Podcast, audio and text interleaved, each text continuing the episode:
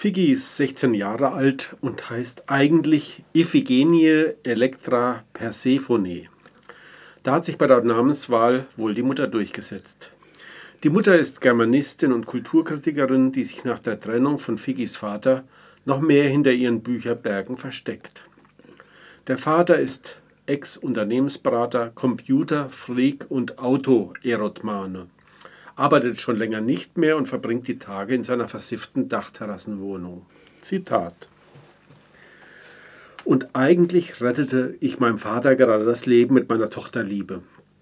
Der Notarzt haute ihm gleich eine Transfusion rein, erst als mein Papp die checkte, hoben ihn die Sannis auf und legten ihn auf eine Trage.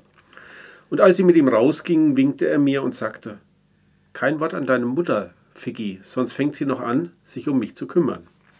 Ich gab ihm den Daumen und steckte ihm noch schnell sein Handy, damit er mich funken, wenn er wollte.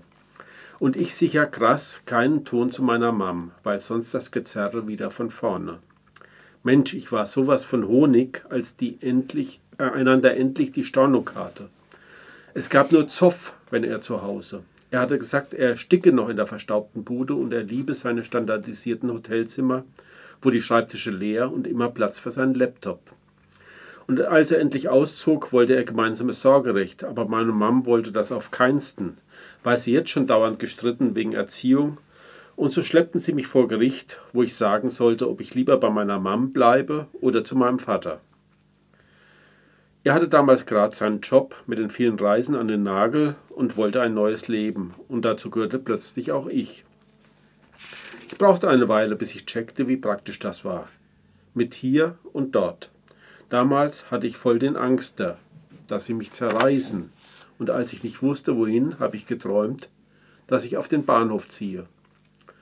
Auf dem Gericht sagte ich dann kein Wort und da hielten die mich für so gestört, dass sie mich in Obhut nehmen wollten, wie sie das ausdrückten.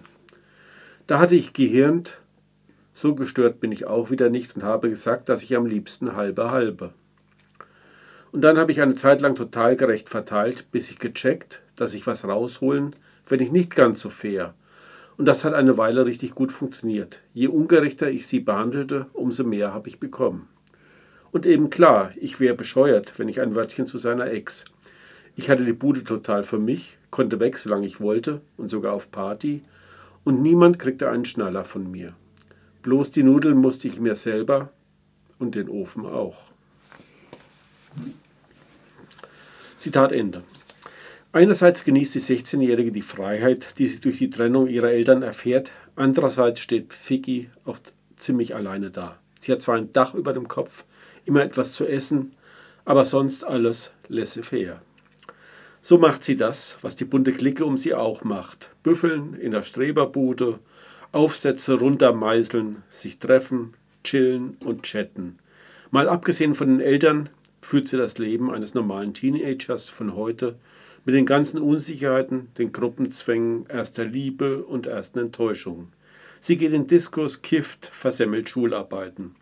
Sie probiert Dinge aus, so läuft sie beispielsweise inspiriert von der verhüllten Freundin Merve eine Weile mit einem Hijab durch die Gegend.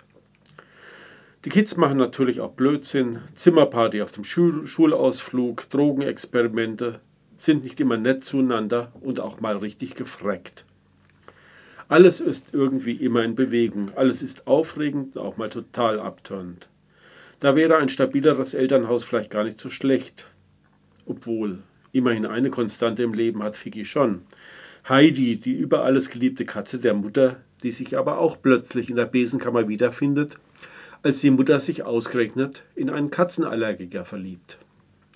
Zitat Mam, wo ist Heidi? Heidi, Heidi, Heidi, plapperte sie, als hätte sie zu viel Lachtabak-Intus. Dabei war es sicher nur der Typ, der sie diesen Niveau-Limo tanzen ließ. Heidi, sagte ich knapp. Kratze, Dachhase, Flohtaxi, Flauschomat. Wo ist Heidi? Wie eine Sprechbarbie laberte sie los. Heidi, Heidi, Heidi. Im begehbaren Schrank. Ich dachte, ich höre nicht richtig. Hatte sie echt gesagt, im begehbaren Schrank. Zitat Ende. Vicky befreit das Flohtaxi aus dem Schrank und lässt nicht zu, dass die Katze im Tierheim landet. Sie übernimmt Verantwortung, steppt sie mit zum Vater und versorgt sie dort. Eigentlich sind es die Eltern, die in Gabriele Kögels Roman auf Fett 7 Ärger machen. Und selbst die Musterfamilie, in der die ganze Clique immer wieder Zuflucht sucht und findet, kriegt ihr Leben nicht auf die Reihe, wie sich ganz am Ende herausstellt. Mir ging es mit dem Roman so. Nach den ersten beiden Seiten habe ich überlegt, mir ganz schnell ein anderes Buch zum Rezensieren zu suchen. Nach zehn Seiten erschien es mir möglich, bis zum Ende zu lesen. Und nach 20 Seiten hat die Lektüre zunehmend Spaß gemacht. Meistens war es überhaupt kein Problem, die Wortschöpfung zu enträtseln. Bei ein paar Kögelkreationen stehe ich auch jetzt noch auf dem Schlauch. Aber geschenkt. Ich habe jedenfalls schon lange nicht mehr so oft kichern müssen wie bei der Lektüre dieses Romans. Ich habe den Eindruck, dass auch dank dieser kreativen Kunstsprache, der doch schon oft der doch schon über 50-jährigen Autorin erstaunlich authentische Einblick in das Leben und Denken eines 16-jährigen Teenagers gelingen. Für Leute mit einer Monotonie-Intoleranz ist das jedenfalls ein absolut geeigneter Streberburg-Ziegel.